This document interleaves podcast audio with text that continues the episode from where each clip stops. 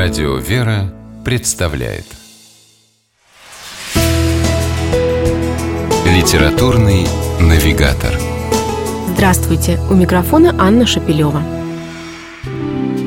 Современный ученый, доктор исторических наук, профессор МГУ и писатель Дмитрий Володихин признался однажды, что в своих книгах пытается охранять историю – не секрет, что в художественных произведениях даже таких признанных мастеров, как Вальтер Скотт или Дюма, соответствие реальным событиям часто приносилось в жертву затейливым сюжетным перипетиям. Автор нескольких исторических романов, Володихин всегда старался строго следовать правде.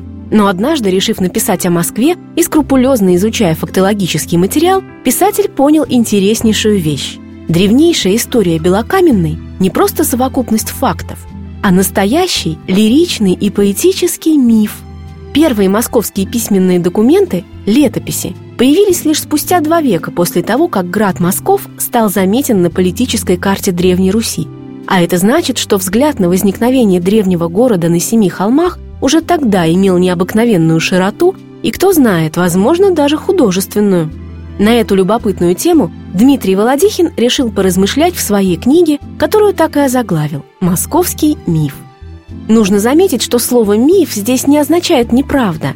В большей степени это указание на уникальную форму исторического материала, который в самый ранний период существования Москвы складывался из древних легенд, былин и сказаний.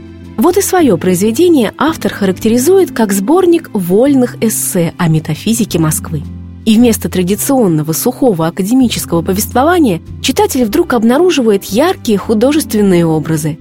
Писатель рисует Москву личность. Вот она, юная лесная красавица, только что посаженная на трон и побаивающаяся своего нового высокого положения.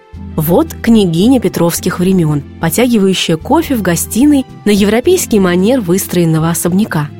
Менялось с эпохами лицо Москвы. Дородная купчиха, испуганная мещаночка – седая мать, провожающая сыновей на войну. Но есть у Москвы нечто незыблемое, неколебимое в веках, уверен Дмитрий Володихин. То, что оставит первопрестольную узнаваемой, даже если бы вдруг исчез метрополитен, университет, Арбат и даже Кремль. Это московские монастыри – Данилов, Новодевичий, Спас-Андроников, Донской. Автор анализирует события истории и приходит к выводу, что не только политическая мудрость московских князей но и их искренняя вера и следование евангельским идеалам сыграли ключевую роль в становлении и расцвете московского княжества.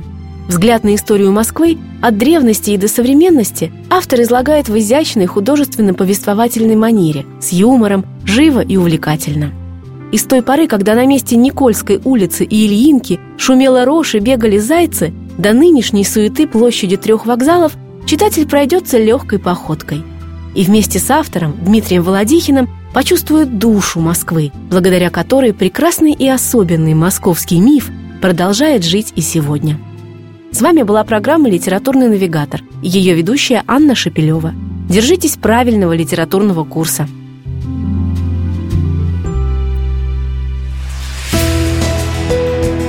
«Литературный навигатор»